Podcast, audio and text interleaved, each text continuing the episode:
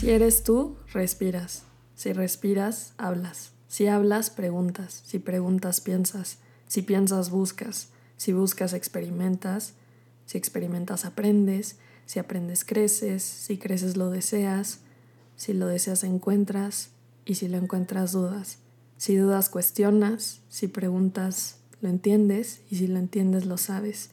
Si lo sabes, quieres saber más. Si quieres saber más, estás vivo. National Geographic. Bienvenido, bienvenida a otro episodio más de Horario de Artista y nuevamente no sabes el gusto que me da tenerte por acá. Ya te extrañaba, la verdad, han sido em, semanas en las que he estado muy ausente, pero creo que ha sido por mi bien. He aprendido muchísimo y también he conocido a personas increíbles, como que mis chakras se están alineando, yo qué sé, pero pero muy feliz, muy feliz de hacer esto que tanto me apasiona, espero que lo disfruten. Y pues bueno, hoy nos vamos a arrancar con un tema enorme, National Geographic Society. A mí este colectivo, bueno, esta sociedad, de verdad me ha inspirado y me ha movido toda la neurona y también toda la hormona y toda la emoción por descubrir qué es lo que existe en este mundo. Y como fun fact, yo era la típica morra que siempre quiso ser exploradora y, que quiso ser como Stephen Irwin, el cazador de cocodrilos, teniendo su propio programa, viajando por todo el mundo, por el Amazonas. Sin duda alguna es algo que, me llama mucho. Y, y, lo que más admiro de National Geographic yo creo que es cómo cuenta las historias y cómo te da a conocer temas y lugares y imágenes que no sabías que podían llegar a existir. Y pues bueno, ahora sí nos arrancamos. ¿Cuándo nació National Geographic? Bueno, pues National Geographic Society se dio a desarrollar más bien un 13 de enero del año 1888 y era más o menos como una junta donde un grupo de académicos, de exploradores, de científicos se, se habían reunido para discutir el posible nacimiento de, un espacio que, que, al así buscar esta misión de aumentar y de difundir el conocimiento geográfico, natural, también histórico y cultural del mundo. Y dos semanas después de esta reunión, una tarde del viernes 27 de enero, para ser precisos, se firmó formalmente el certificado de incorporación. Y hoy en la actualidad, ¿quiénes son las personas que conforman eh, a esta sociedad? Son todos estos escritores, fotógrafos, productores, editores, que, que se han encargado de llevar el mundo a nuestra casa, a nuestro alcance. Es como si nos dijeran, esto es lo que hay. Y hay más todavía. El eslogan que acaban de modificar se dice así, es más allá. Esas dos palabras, más allá, son las únicas que necesitamos para saber que, la ignorancia no es un factor que no nos permita avanzar, sino que sea impulso para movernos. Y, me encanta esta, esta visión que quieren plasmar y esta sed por profundizar, siempre profundizar, por, por buscar, por arriesgar, por ampliar eh, todos estos límites y que sepamos que no hay límites y, también esta inquietud. Tenemos que permanecer inquietos toda la vida porque solo así vamos a querer conocer más y siempre hay más. La verdad hay mucho que hablar de, de, National Geographic porque es una sociedad que está conformada por escritores, fotógrafos, editores, eh, científicos, historiadores, cineastas. Entonces dije, se cancela. Se cancela porque no sé cómo resumirlo, porque, porque es demasiado, ¿no? Pero se me ocurrió esta forma de atraparlos, porque me, me pregunté, a ver, Pau, ¿cómo te atrapó a ti? A mí me atrapó con las historias. Ahorita en pandemia, que, que hemos estado un poco aislados, ahorita ya no tanto, pero al principio yo me suscribí a, la plataforma digital de National Geographic. Hay varias, este, National Geographic España, National Geographic en español, National Geographic Latinoamérica, Estados Unidos y demás. Yo, yo me suscribí a la de España y de verdad no, no estoy mintiendo. Todos los días me levanto, voy por un café, regreso a mi cuarto, prendo mi compu y ahí me aparecen notificaciones de, de actualidad de National Geographic y, sin falta todos los días leo un artículo ya sea de dos minutos, de cinco, algo muy breve, pero también algo muy grande, monumental que me dice, hoy aprendiste algo, pero que no se te olvide que hay más, ¿no? Eh, yo tengo esta frase recurrente, siempre hay más, y, y yo se los recomiendo muchísimo porque en esta plataforma puedes encontrar temas de actualidad, artículos de ciencia, del medio ambiente, de historia, es más, hasta de viajes, puedes saber a dónde viajar, por qué viajar ahí, también pueden ver las fotos del día, las mejores fotos del 2021 y también pueden ver y comprar la edición empresa que está también súper chingona. Uno de mis sueños también es coleccionar todo lo que se pueda de National Geographic. Y como les había comentado que al principio estaba entre lo hago, no lo hago, porque son demasiados temas, ¿cómo los atrapo? Dije, a ver, ¿cómo te atrapó a ti National Geographic? Entonces dije, ah, bueno, pues ¿por qué no les doy una probadita de lo que es? ¿no? Y me puse a investigar un poco y encontré un artículo que me pareció fascinante y que sin duda alguna yo no habría sabido de este tema ni de este descubrimiento a a no ser por, por National Geographic. Y el artículo se llama así, se llama Hayan a tres nuevas especies de tiburones bioluminiscentes. Ah, caray, este tema está chingoncísimo.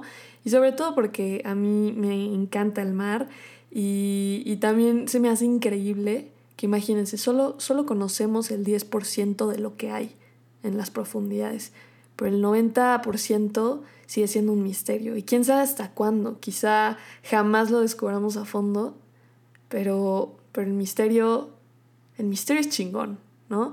Y bueno, pues vamos a empezar.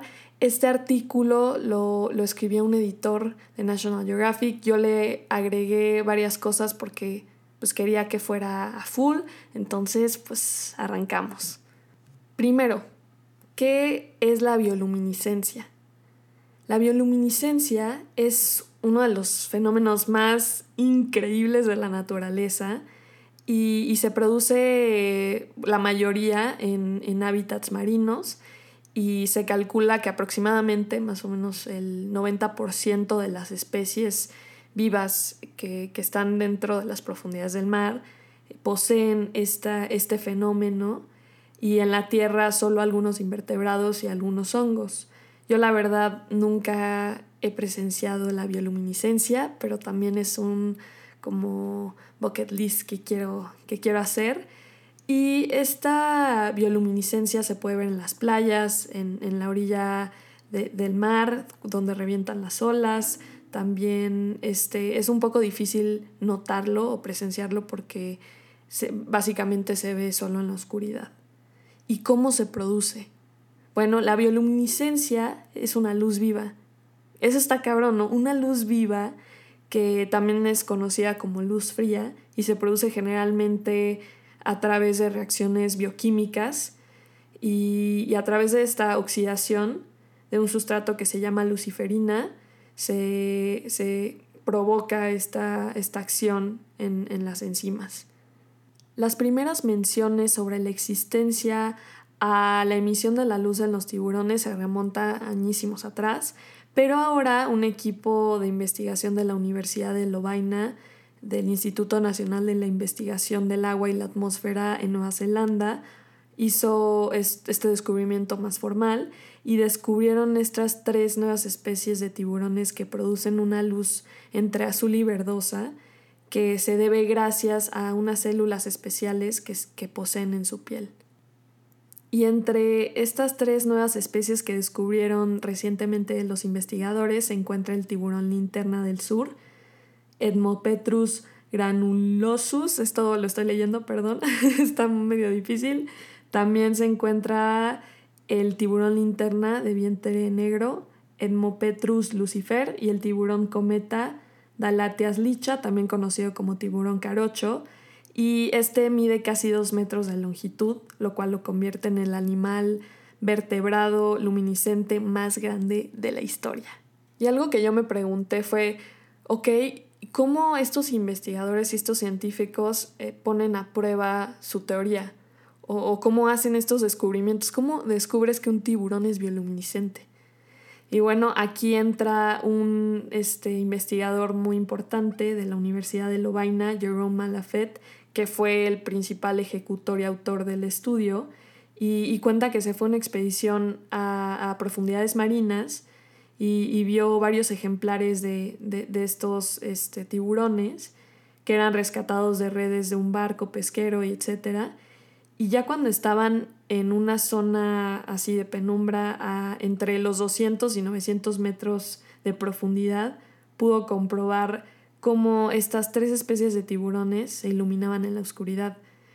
Y, y, dijo, él en una entrevista dijo que fue, o sea, que lloró de la emoción, que fue algo, que fue un descubrimiento que, que le sumaba a otros conocimientos previos y, explicaba mucho sobre la historia de la bioluminiscencia y, y también puntualiza a, a otras especies como, como punto de investigación. Y uno de los compuestos más importantes de la bioluminiscencia es, como ya dije, la luciferina, que interactúa con el oxígeno para producir luz. Y lo más padre de esto es que esta luz está viva. Y en otras ocasiones también se ha vinculado mucho este, la bioluminiscencia con la asociación a, a, colonias de bacterias y demás, pero en los tiburones el mecanismo actúa diferente y por eso los investigadores tomaron muestras de, de la piel de estos tiburones para analizarlas y descubrieron algo muy importante, que es que el brillo en la piel de los tiburones se produce por unas células que se llaman fotocitos. Y, también influye mucho eh, la acción de las hormonas como la melatonina, la prolactina y demás. Y, se hizo el descubrimiento de que los tiburones pueden modular y controlar su propia producción de luz. A mí lo que me dejó con el Jesús en la boca realmente fue cómo después de este descubrimiento varios investigadores y científicos establecieron esta teoría de que la bioluminiscencia puede ser un factor de, un factor de sobrevivencia en el mar para estas especies que o una utilizan este fenómeno para sobrevivir y atrapar a sus presas y también para camuflajearse, ¿no? Y esto da entrada a muchos estudios y posibles descubrimientos a futuro porque la bioluminiscencia le, ha dejado este conocimiento a, los investigadores de que solo se conoce el 10% de, de todo lo que hay, ¿no? Entonces, ¿qué habrá? Y bueno, pues esta fue una probadita de lo que pueda haber en National Geographic. Yo los invito a que, a que chequen la plataforma y, y, que le den una ojeada, de verdad vale la pena. Les voy a recomendar dos artículos. Uno se llama El helicóptero de la NASA se prepara para hacer historia en Marte y el otro se llama Arqueólogos descubren la ciudad dorada perdida de Luxor en Egipto. Pueden también checar la sección de fotos del día, están impresionantes. También para los que les gusta escribir y les gusta el periodismo, hay una convocatoria abierta al segundo concurso de redacción periodística para jóvenes. También chequen las mejores fotografías de aves del 2021. Hay una que a mí dije, ¿qué es esto? ¡Wow! Y si tienen Disney Plus, en la sección de National Geographic hay programas increíbles también. Uno se llama Cosmos y otro Islas Paradisiacas. Y también los quiero invitar a que, a que vean más allá. Si, si a ustedes les gusta siempre conocer más, pero no encuentran a personas que, que, les enseñen, ustedes sean esas personas que enseñen, ¿no? Siempre vean más allá. Mi nombre es Paulina Cruz y esto fue Horario de Artista.